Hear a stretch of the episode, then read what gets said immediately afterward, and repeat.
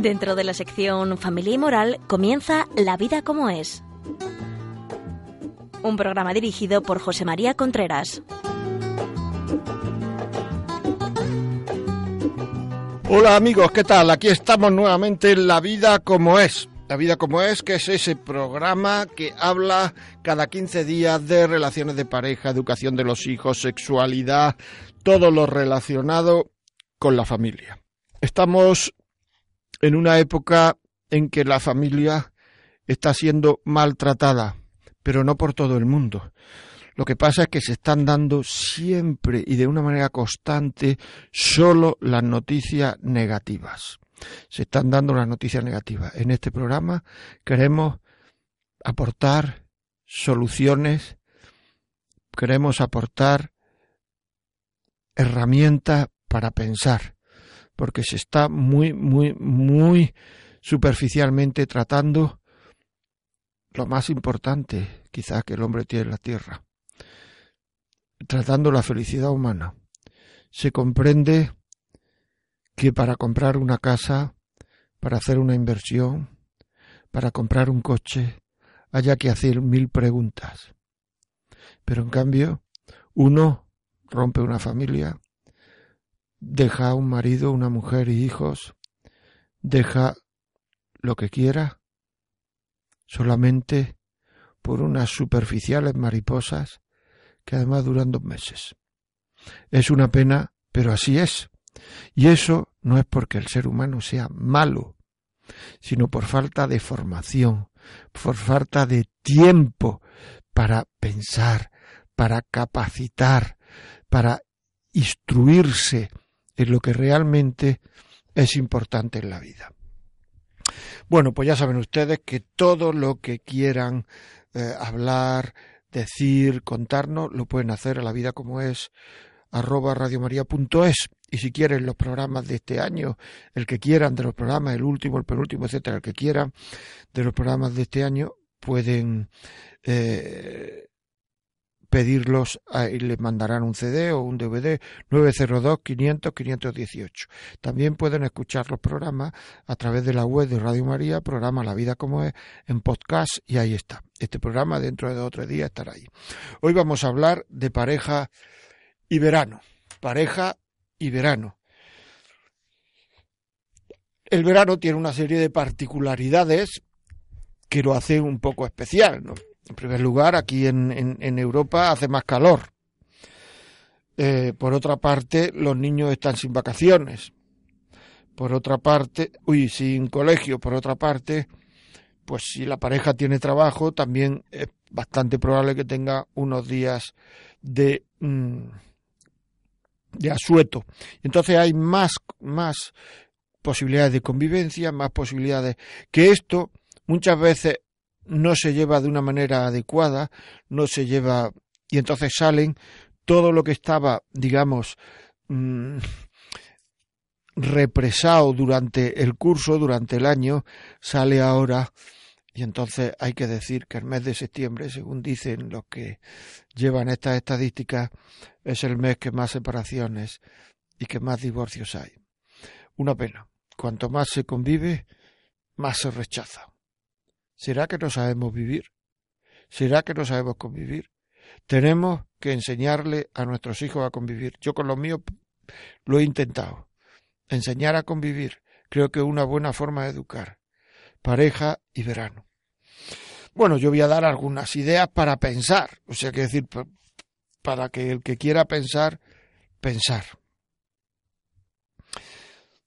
Hay que saber y uno espera con una gran, muchas veces, ansiedad el periodo de vacaciones porque uno va a estar de vacaciones, porque uno va a jugar mucho al tenis, porque uno va a salir por ahí, porque uno va... ya.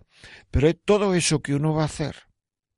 Hay, digamos que hablarlo con el otro, hay que consensuarlo con el otro, hay que... porque claro, es que si no... Hay muchas parejas ya que en las vacaciones lo que quieren es irse solos. Y lo hace. ¿Por qué? Porque el otro les molesta para llevar adelante sus planes.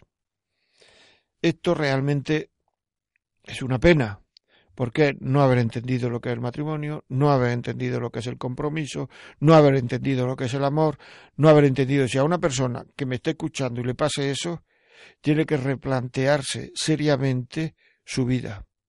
Porque esa vida que está llevando ahora le lleva al fracaso radical. ¿eh? O sea, no es que lo diga, es que le lleva al fracaso. ¿Por qué? Porque no sabe querer. Y toda persona que no sabe querer pues es una persona que va a fracasar. Lo que el hombre va buscando, lo que hace al hombre feliz, no es tener muchas cosas, hacer muchas actividades, tener muchos placeres, tener mucho. Lo que hace al hombre feliz es un corazón enamorado. Y un corazón enamorado quiere decir un corazón que esté dispuesto a entregarse por amor, aunque le cueste aunque le cueste, porque se entiende como cuando se habla de corazón enamorado, se entiende un corazón con mariposas en el estómago. No, no, no, no, eso no es un corazón enamorado. Eso es un corazón con mariposas que, le, que se les pasará. La mariposa entra dentro de un mes, dos meses o tres meses. Y volveremos a lo mismo. Un corazón enamorado es una persona que pone pasión por querer al otro. Que se esfuerza por querer que sabe que lo más importante que tiene que hacer en esta vida es querer al otro. Ya sé que hay muchas parejas en el que esto actualmente no pasa, entre otras cosas están separados. Pero la verdad no tiene por qué sufrir, porque haya gente que no le guste. Es decir, que el cáncer es una cosa muy mala. Pero si, vamos, o no tan mala en algunas ocasiones, ¿no? Pero si una persona tiene el cáncer habrá que decírselo.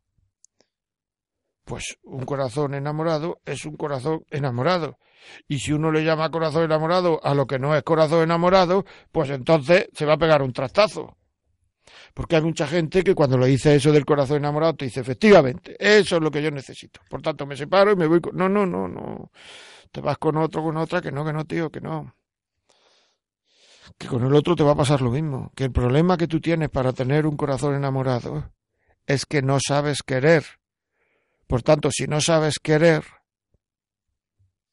no puedes tener un corazón enamorado. Un corazón con mariposas sí, porque eso viene solo. Si eso de las mariposas vienen y dice uno, oh, que me han enganchado las mariposas, y luego se va y dice uno, qué pena, se han ido. Pero un corazón enamorado es un corazón que sabe querer, que sabe darse, que sabe entregarse. En las vacaciones hay que olvidarse del trabajo en la medida de lo posible.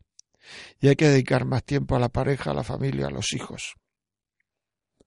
En la medida de lo posible, el deporte individual tampoco tiene que ser, digamos, atosigante. Porque claro, hay mucha gente que dice, no, es que desde que estamos de vacaciones está todo el día jugando al tenis y, y yo aquí solo sola. Es decir, que hay que compaginar con los demás. Es decir, el descansar implica el hacer otras actividades lúdicas, deportivas, etcétera, que a lo mejor uno no tiene tiempo durante el año de hacerlas, de hacerla o de hacerlas con la intensidad que a uno le gustaría. Pero eso no quiere decir que tiene que dejar al otro la cuneta. Habrá que hablar, qué hacemos, qué no hacemos, habrá que tener un cierto orden, no que uno se acuesta cuando le da la gana, el otro se acuesta cuando le da la gana, el otro no me hace, no habrá que tener un cierto orden, habrá que hablar más con los amigos, habrá a lo mejor que hacer eh, más deporte, por supuesto, pero ese tema es muy importante, porque si no, vendrán los problemas de comunicación, y los problemas de comunicación en una pareja son distintos a los problemas de comunicación en una empresa, o sea, problemas de comunicación en una pareja son que se va estableciendo una distancia afectiva hablar, contar. Ya no ilusiona el hablar, contar. ¿Por qué? Porque no me hace caso, porque no me escucha, porque le digo no lo, lo que le digo no lo valora, porque no lo piensa, porque le digo que me pasa esto y me rechaza. Es que es tremendo, pero es así. Porque no le doy importancia, no le da importancia a lo que le estoy diciendo. Y las personas, las cosas que nos dicen, sobre todo si son nuestra mujer, nuestro marido, nuestros hijos, hay que valorarlo, porque lo dicen por algo. Y muchas veces porque están deseando de, de tener, de acortar esa distancia afectiva que tienen con, que tenemos con ellos. Y esto es muy importante, muy importante. Y muchas veces las separaciones ocurren porque el hombre no se da cuenta de que esa distancia afectiva existe.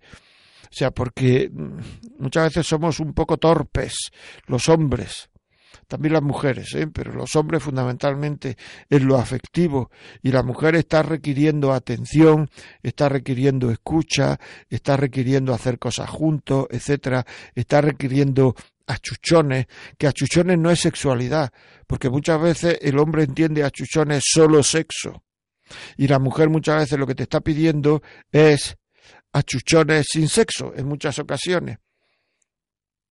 Y es, es así, es que la vida es así. Lo que te está pidiendo muchas veces la mujer es ternura a cambio de nada. Ternura a cambio de nada. Muy importante. Compartir, tantas veces que le decimos a los hijos, muchas veces, sobre todo cuando son pequeños, etcétera, niño, que hay que compartir, hay que compartir. Lo que te está pidiendo la otra parte de la pareja es compartir, que no vayas a tu bola, que te impliques, que alguna vez veas esta película o este programa conmigo, que me gusta a mí, y que no rechaces todo lo que a mí me gusta y yo rechazo todo lo que a ti te gusta. Entonces lo mejor es tener dos televisiones y dos vidas. Lo que te está pidiendo es que la casa sea una unidad. O sea, eh, eh, que haya un nivel de implicación equilibrado por parte de los dos. Que no sea yo, o sea, Claro, muchas veces, y esto es así, y esto no podemos negarlo, es decir, muchas veces a la mujer le entran temblores de que empiecen las vacaciones, porque lo estoy diciendo, pues yo no soy nunca mujer, estoy diciendo porque me lo cuenta. Porque ahora, ahora irse de vacaciones. En muchas ocasiones, pues hacer un traslado a una casa de campo, a un hotel, a una cosa que se alquila, a, a no sé, a un chalet que tenemos, a lo que sea. Y entonces, claro, aquella casa hay que ponerla en orden. Pero aquí va. Los niños van con su idea de que van a hacer allí, que es coger la bicicleta, coger esto, irse allí coger la, lo que sea. Y con estos amigos, el móvil, la tal, el quedar por la tarde no sé dónde, etcétera. El marido ir a jugar al tenis, ir a jugar. Estoy diciendo lo que me han dicho y no hace mucho mujeres. Dice, entonces yo qué hago allí? Yo tengo, claro, porque aquí hay que comer todos los días. Y todos los días no podemos irnos a comer a, a un restaurante o a un bar. Allí habrá que limpiar la casa alguna vez, o si no es que cuando termine las vacaciones tenemos que salir con máscara. Sea, en la casa tendrá que gustar estar, porque aquello es acogedor. Allí habrá, pero todo eso quién lo hace. Esto es a lo que yo digo un grado de implicación equilibrado. O sea que no se trata de yo estoy de vacaciones y que el otro lo haga todo. Se trata de que aquí hay que compartir esfuerzos para que todos descansemos en vacaciones. Es decir, y estoy hablando del descanso en pareja, de la comunicación en pareja, estoy hablando de, verano y pareja. Es decir, que tu descanso tiene que ser el procurar que tu marido y tu mujer descansen. Y el descanso del otro tiene que ser el procurar que tú descanses. Y cuando eso se procura realmente, sin escaqueos, procurando no e, tener egoísmo, procurando no hacerse el dormido para no sacar en la vajilla, procurando después de comer yo me acuesto y que los otros hagan lo que haya que hacer en la cocina, procurando no llegar a mesa puesta, procurando... Cuando eso ocurre, en esa casa descansa todo el mundo y se lleva a uno una sensación del veraneo que está deseando de que llegue el veraneo del año que viene. Porque si no, es que lo que ocurre, aunque no se diga en voz alta, que algunas veces se dice, es menos mal que ha terminado el veraneo, qué ganas tenía yo de volver a casa. ¿Por qué? Porque no, en el fondo, fondo, porque no me he sentido querida, querido, porque la implicación es una manifestación del amor. Que esto es importante. Los hombres y las mujeres somos distintos, aunque ahora se diga, y percibimos de forma distinta, y tenemos sentimientos distintos, y vemos las cosas de forma distinta, y tenemos que hacer un esfuerzo para ver cómo el otro las percibe, para ver qué espera el otro. Y muchas veces el otro lo que espera es que a ti se te ocurra, porque si a ti se te ocurre es una seña de cariño, y si a ti nunca se te ocurre nada, es que precisamente por eso de que nunca se te ocurre nada, por eso es por lo que yo no me siento querido, querida. Y eso hay que hablarlo porque las cosas que te interesan sí se te ocurren. Y entonces yo llego a la conclusión de que es que no te intereso. ¿Me estoy explicando? Es que esto es vital, fundamental si no queremos que una relación funcione, porque esto que estoy diciendo es querer. Y el no vivir esto que estoy diciendo es esto que ahora se llama el desgaste. ¿Qué les ha pasado? El desgaste. El desgaste, cuando hay amor, no existe el desgaste, porque está uno pendiente del otro. Y, y, y, uno no se cansa nunca de que estén pendientes de uno, igual que uno no se cansa nunca de estar sano. ¿Me explico? Por tanto, si hay preocupación por el otro, nunca hay desgaste. ¿Entiendes? Y el otro necesita que le digas piropos, que le digas cosas positivas, que le dé un achuchoncito, que le dé un beso inesperado, el otro necesita manifestaciones de cariño, aunque tú no las necesites. Que muchas veces es verdad que hay mucha gente que todo esto de un beso ahora, pero ¿para qué? Un no sé cuánto, pero oh, Ada, si ya sabe que lo quiero, que la quiero, no. No, no, no, no. Hace falta nivel de implicación, que es adelantarse. No, es que no he cogido los, eh, no he recogido la mesa, pero no es por mala voluntad, es que no me he dado cuenta, es que no he hecho la cama, pero es que no me he dado cuenta, es que no, bueno, pues a ver si nos damos cuenta, hombre. ¿Se entiende? Es decir, que hay que procurar darse cuenta de las cosas. Hay que procurar hacer la vida agradable hacer la vida a los demás, a los que están alrededor, más llevadera, que ya tiene la vida demasiadas puñeterías, ¿no? Que no podemos evitar. Pero hay que procurar evitar, por decirlo así, el sufrimiento evitable, por decirlo así. Es decir, hay sufrimientos en la vida que no se pueden quitar. Y no estoy hablando ya de cáncer y muerte, sino porque me duele la rodilla, que me duele la espalda, que duermo mal, que tengo mucho calor ahora en el verano, que, que, que, que. Pero hay otros, estos no se puede, pero hay otros que sí se pueden evitar, estando pendiente de que el otro no sufra que es que me siento desatendida, desatendida, que no me siento, que no me valoran, que no se preocupan de lo que hago, que no valoran lo que hago, que aquí todo el día está, todos los días está aquí la mesa puesta y la casa está más o menos y hay un cierto orden y aquí nunca me dicen nada. Si vienen a decirme algo es para decirle que no le gusta esto, que no le gusta lo otro, que no le gusta lo más allá.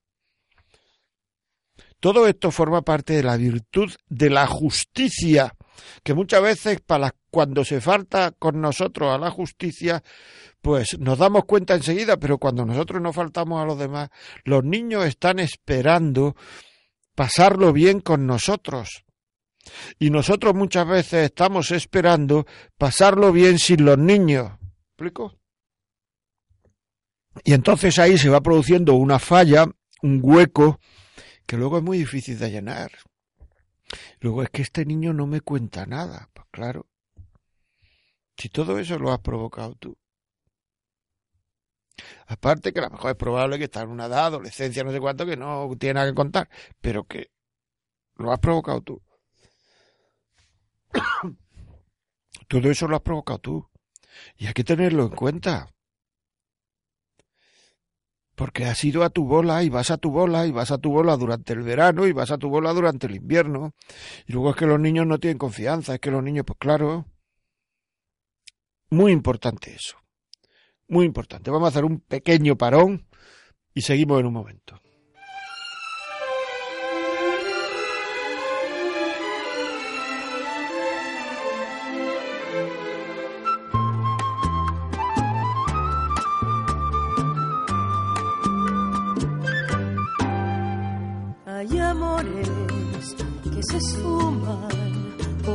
Años. Hay amores que su llama sigue viva. Los inciertos que son rosa y son espina. Y hay amores de los buenos como tú. Hay amores se siembran y florecen. Hay amores que terminan en sequía. Los que traen desengaños en la vida.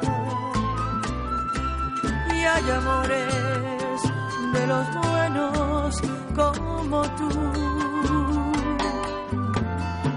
mi buen amor, mi delirio. No pretendas que te olvides sino más. Que tu amor fue mar cuando sedienta. Me arrimé a tu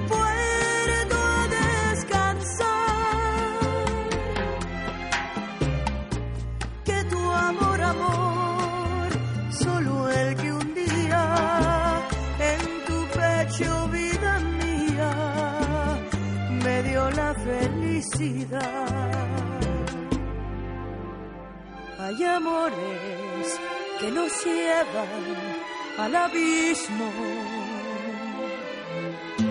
Hay amores que jamás se nos olvidan. Los que dan toda ternura y fantasía. Son amores de los buenos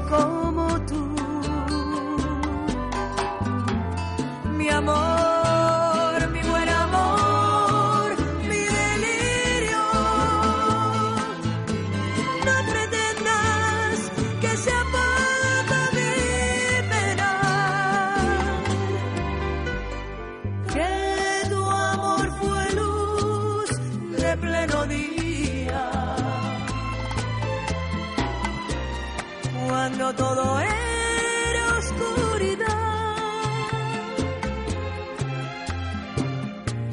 que tu amor, amor, solo el que un día en tu pecho, vida mía, me dio la felicidad. En tu pecho, vida mía, me dio la felicidad.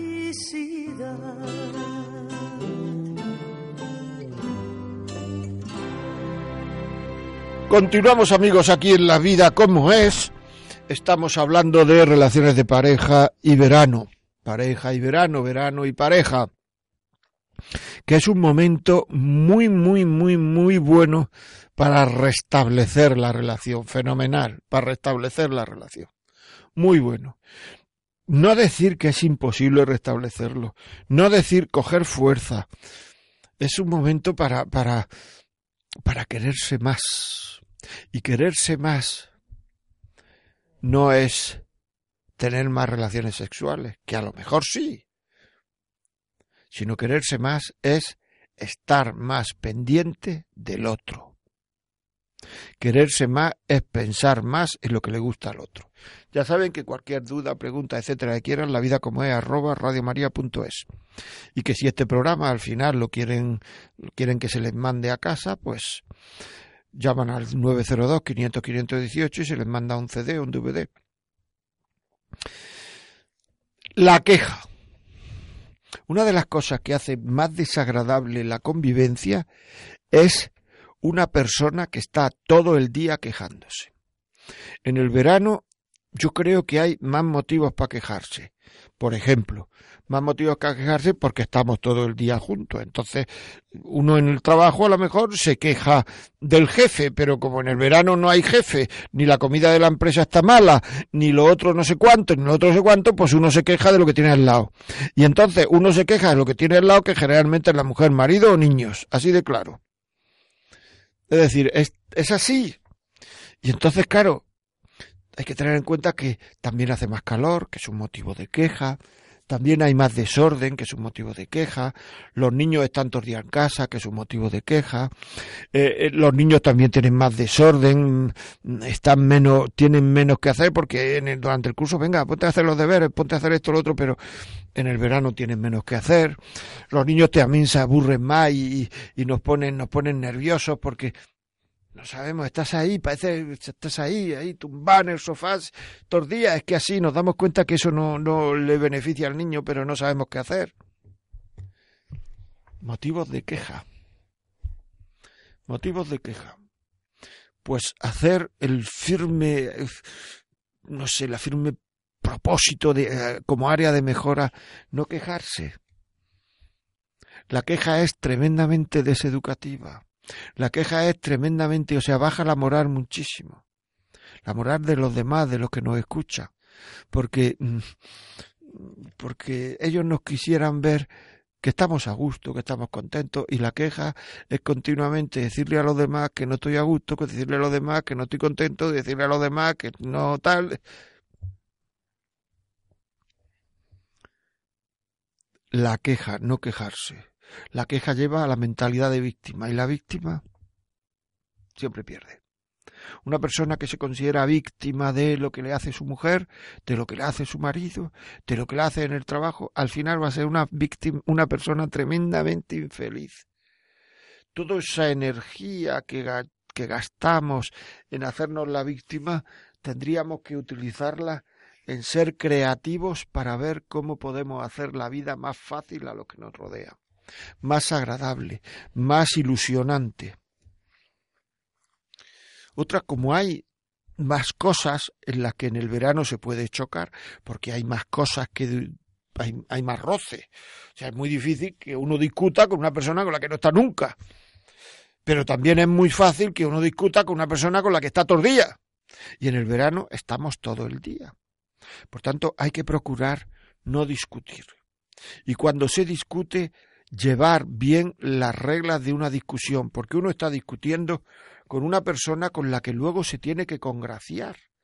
Es decir, no está discutiendo uno con una persona con la que no va a haber nunca más sino con la que luego se tiene que congraciar. Y cuando en una discusión no se discute con el freno de mano echado, porque en una discusión hay que discutir con el freno de mano echado sabiendo que las cosas que se dicen en una discusión al otro le llegan, al otro le llegan al corazón. Y aunque uno lo que diga sea mm, pues cosas que no tienen, digamos que uno no se las cree, que uno que es producto del genio, de la ira, de, de la soberbia humana, pues aunque uno eso lo piense, al otro se le clava en el corazón. Ya sé que esto que me ha dicho no se lo cree, pero lo tengo aquí en el corazón. Y eso es muchas veces, quitar esas cosas muchas veces es muy costoso, porque para quitar un sentimiento negativo habría que poner sentimientos positivos de la misma intensidad. Y muchas veces esos sentimientos positivos de la misma intensidad, pues son difíciles ponerlos. Es decir, son difíciles llevarlos a cabo, porque uno en una discusión, si no discute, digamos, con el freno de mano echado, uno en una discusión dice muchas barbaridades que al otro se le quedan grabadas. Por tanto, hay palabras que no se pueden decir nunca, nos separamos. Eso no hay que decirlo nunca, nunca jamás, porque al otro lo pillas en un momento soberbio, en modo y dice, vale. Y luego echar para atrás cuesta mucho trabajo. Conozco matrimonios que quieren reconciliarse, porque esta es otra, esto nunca saldrá en el periódico, pero hay un tanto por ciento de matrimonios que después de haberse separado quieren reconciliarse. Tanto por ciento no pequeño. Y entonces lo que ocurre es que el gran problema es con lo que nos hemos dicho. Con lo que nos hemos dicho. Por tanto, hay que procurar y saber que el que gana en una discusión es el que primero pide perdón. Esto hay que saberlo. El que gana en una discusión es el que, y no discutir delante de los niños. Si es posible. Y si no es posible, pedir perdón, que los vea. Enseñar a los niños a pedir perdón. El otro día una señora me viene y me dice, es que el problema que tengo es que mi marido no, pide nunca perdón, que mi hijo no pide nunca perdón. Y yo le dije, ¿y su marido? Dice nunca. Entonces, si es que los hijos, lo vuelvo a repetir, los hijos probablemente no hagan lo que les decimos, pero los hijos hacen lo que nos ven hacer. Eso es absolutamente, o sea, desde que nace un niño, mira a ver qué hacen sus padres y por qué lo hacen. Entonces el saber pedir perdón, el saber callar, aunque uno crea que tiene razón, eso es heroico, pero es que el amor es heroico. Es que queremos amar sin que sea, es que el amor tiene parte de heroicidad. Porque hay que amar y, y mostrarse como enamorado y enamorado hay que, cuando las cosas, digamos, cuando el sentimiento no lo pide y cuando el sentimiento no nos lo pide. El amor es eso, Ahora mismo se está llamando al amor a las mariposas en el estómago. Y entonces uno tiene un amor y ese amor le dura X tiempo y luego se echa otro amor y le dura X tiempo y luego se echa otro amor. Y es que uno ha tenido mariposas con una o con uno, después eso pasa y después con otro, con otro, y pero eso no tiene que ver con el amor. Eso son, tiene que ver con el estado de ánimo son estados de ánimo que cuando las mariposas están enaltecidas uno se cree capaz de todo, pero esas mariposas van a desaparecer. ¿eh? Y uno tiene que seguir queriendo. Y eso en el verano hay que hacerlo muchas veces, porque probablemente uno pues mire a su mujer y su marido y no vea a Dulcinea del Toboso, ni vea al Cid campeador, sino vea pues a, a Pepillo, a Pepilla, al de, al de siempre, a mi marido, a mi mujer, claro. Que eso es al que tengo que querer y a la que tengo que querer, no a una idealización que yo tengo en la cabeza, sino a esa. Y entonces muchas veces uno tiene que hacer esfuerzos para querer. Pero los esfuerzos que uno hace para querer, eso no los tiene que compartir con el otro. O sea, en, el, en un matrimonio se comparte todo menos lo que pueda desunir el matrimonio. Y, esto y esto puede desunirlo, es decir, eh, tú mira gente que le va a tu mujer y dile, mira, es que cada vez que te veo es como si no hubiera nada. Pero aquí estoy yo queriendo tener... No, no, no. Uno se tiene que comportar como si cada vez que uno viera a la mujer le diera un mareo de emoción. Y luego, porque esa lucha por querer ya es querer. Y si alguien de los que me está oyendo piensa que estoy diciendo tonterías, tiene que revisar su forma de amar, su capacidad de amar y su matrimonio. Tiene que resetear, porque no estoy diciendo tonterías. Y todos sabemos de lo que hablamos, porque vosotros que me estáis oyendo probablemente llevéis mucho tiempo casados y yo también llevo mucho tiempo casado.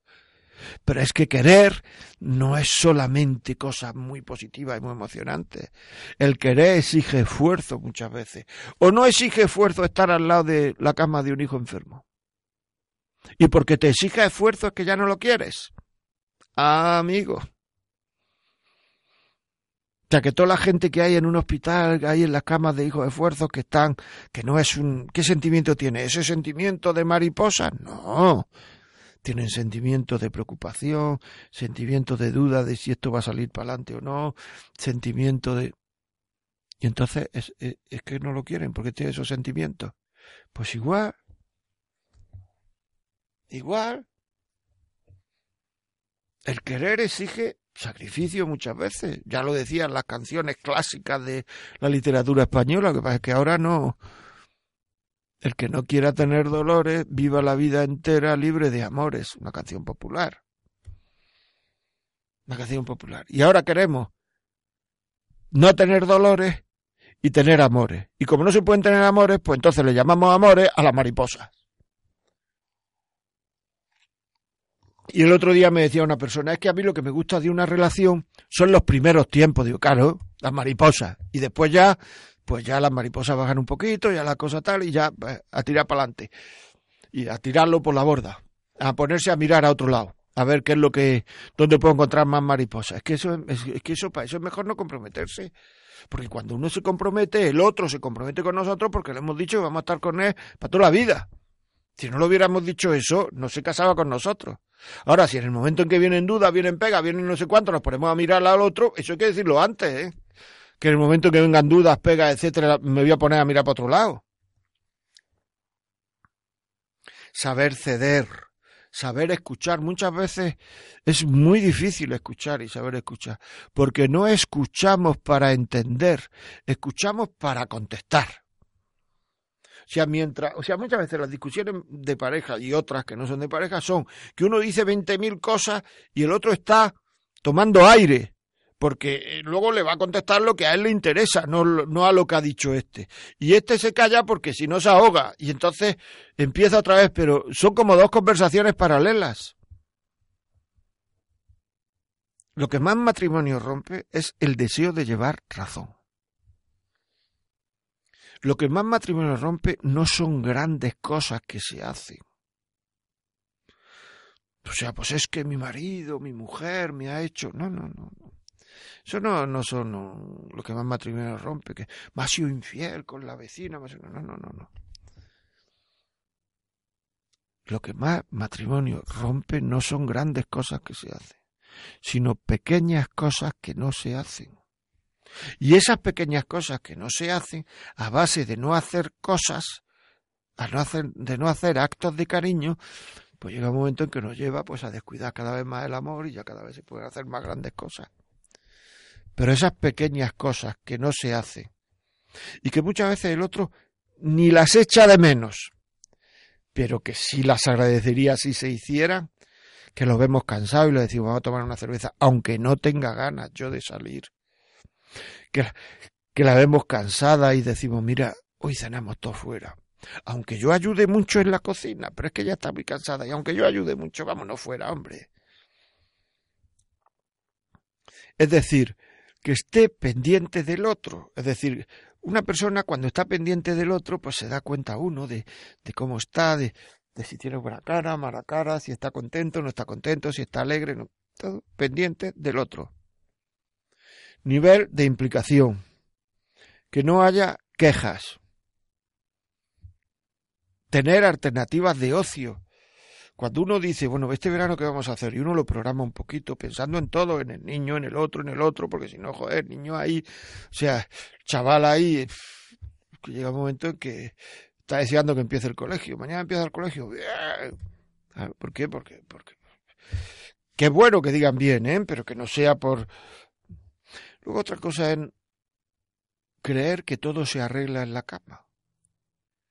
Es decir, esto irá como irá, pero si las relaciones sexuales son satisfactorias es que todo va bien. Pues no es así. O sea, en primer lugar, porque las relaciones sexuales no serán satisfactorias, aunque a uno le parezca que son. Y en segundo lugar, porque las relaciones sexuales satisfactorias son satisfactorias si las dos personas, especialmente la mujer, se sienten queridas. Y para que ocurra eso, se tienen que sentir queridas durante todo el día, si no, no serán relaciones satisfactorias. ¿Me explico?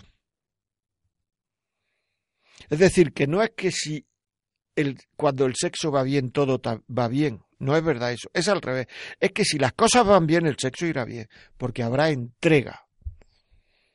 Y entrega no entrega el cuerpo, es entregar la cabeza. Y eso cuando las cosas no van bien, entregar la cabeza cuesta mucho o no se hace.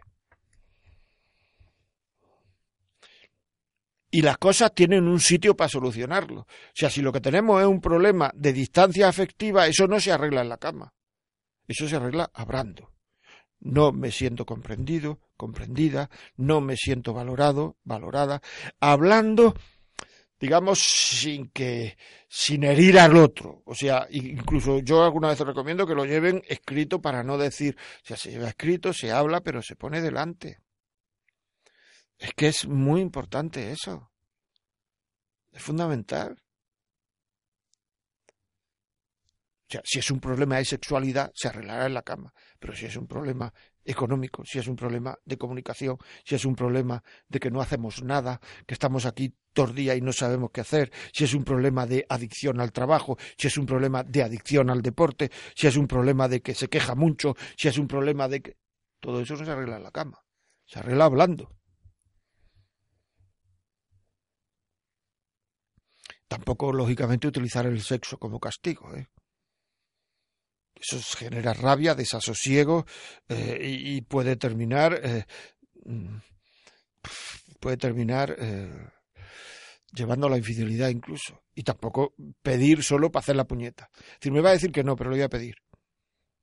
Es que el ser humano cuando no quiere tiene una capacidad de herir grande y cuando quiere herir a la persona que más conoce, que es la persona con la que comparte la vida, puede hacer mucho daño.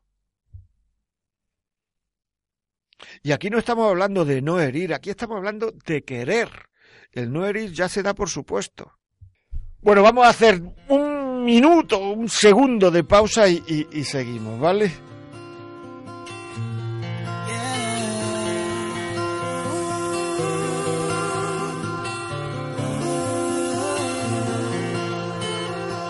Believe you're packing your bags, trying so hard not to cry. Had the best time, and now it's the worst time. But we have to say goodbye. Don't promise that you're gonna ride. Don't promise that you'll call. Just promise that you won't forget we had it all.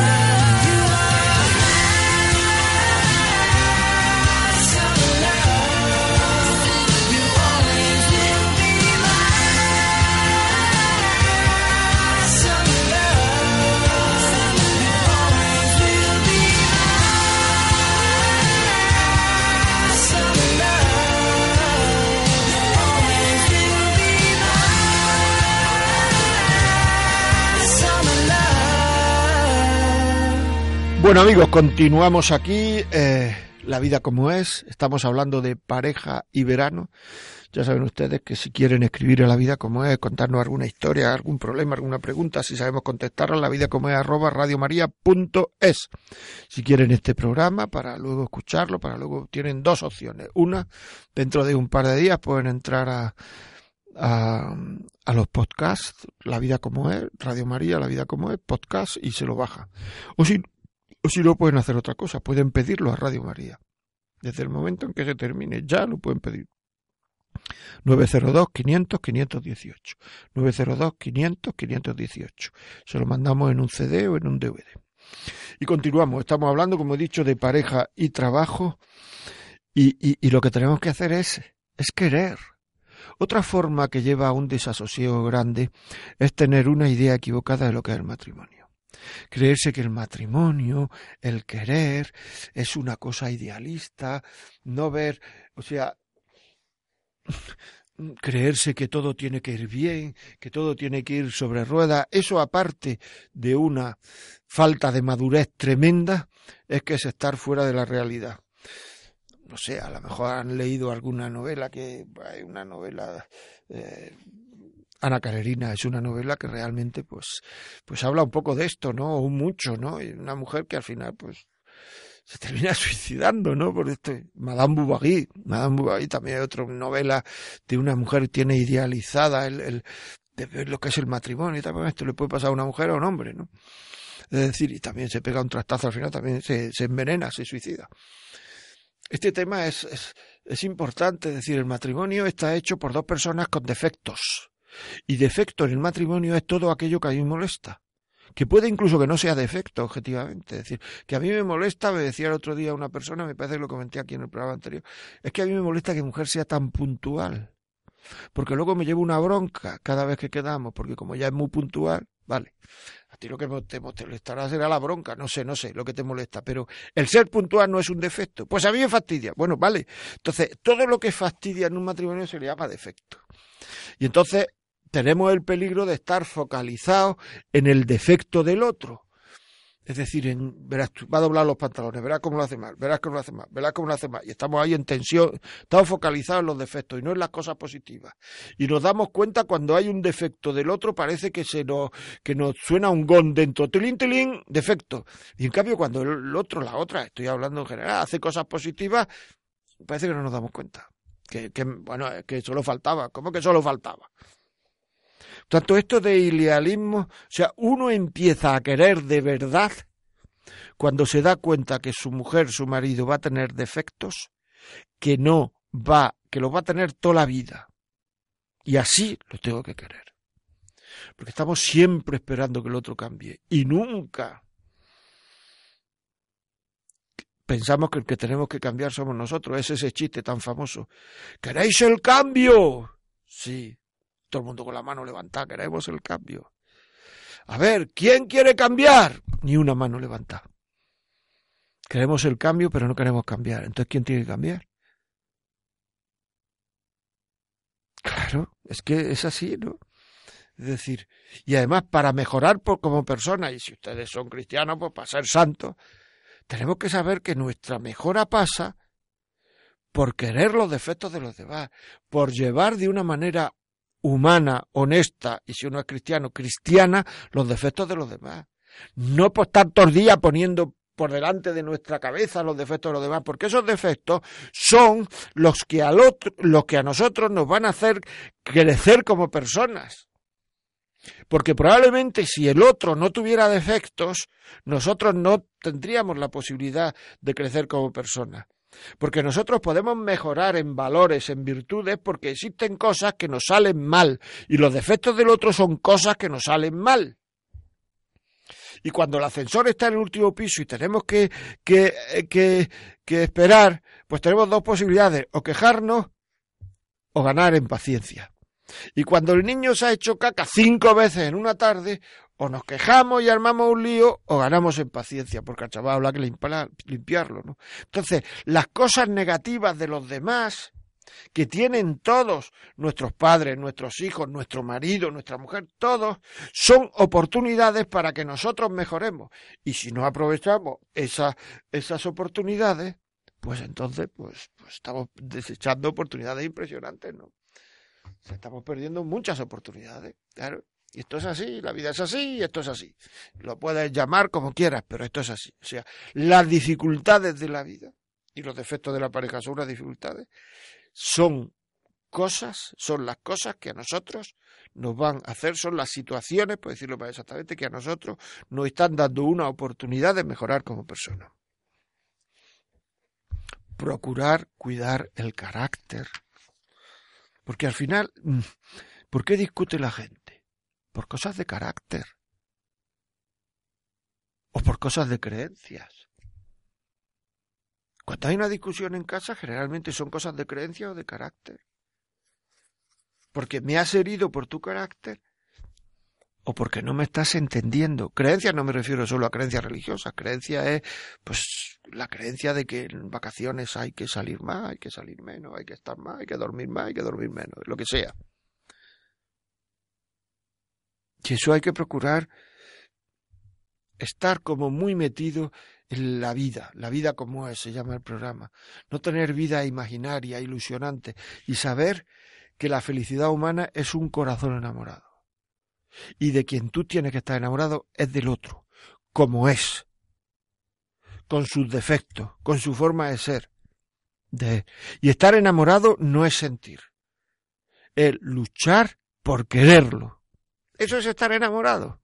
Vamos a ver si nos hacemos ya la idea, porque todo lo demás es que estamos en una, o sea, eh, estamos en una sociedad tan superficial Estar enamorados es creerse que, que, que querer no cuesta trabajo. Pero ¿cómo no va a costar trabajo querer? Claro. Querer cuesta trabajo. Lo que estamos llamándole querer es un estado de ánimo positivo. Querer, a lo que aspira el ser humano fundamentalmente, es a querer y ser querido. Y esa es la último deseo del hombre. Y para uno sentirse satisfecho en el sentido de estoy haciendo lo que debo, lo que tiene que hacer uno es que procurar que hacer la vida fácil a los demás, que la gente se sienta a gusto con nosotros, porque nosotros estamos pendientes de que los demás se sientan bien, se sientan cómodos, se sientan queridos. Y eso no hay en la vida nada que lo pueda pagar. Merece la pena querer, merece la pena ser querido. Y lo que uno necesita es un corazón enamorado, es decir, un corazón con capacidad de luchar por querer de una manera continuada. Y a eso a lo que tenemos que tender. Bueno amigos, se nos va el tiempo, es una maravilla, pero es que se nos va el tiempo. A mí también se me hace corto, no sé si a ustedes se les hace corto, a mí se me hace corto porque me gustaría decir muchas más cosas. Ya saben ustedes, si quieren este programa lo pueden pedir a 902 500 518, 902 500 518. Si quieren alguna pregunta, la vida como es arroba radiomaria.es o si no, lo pueden ver en el podcast de Radio María. Que tengan un buen día y hasta dentro de 15 días.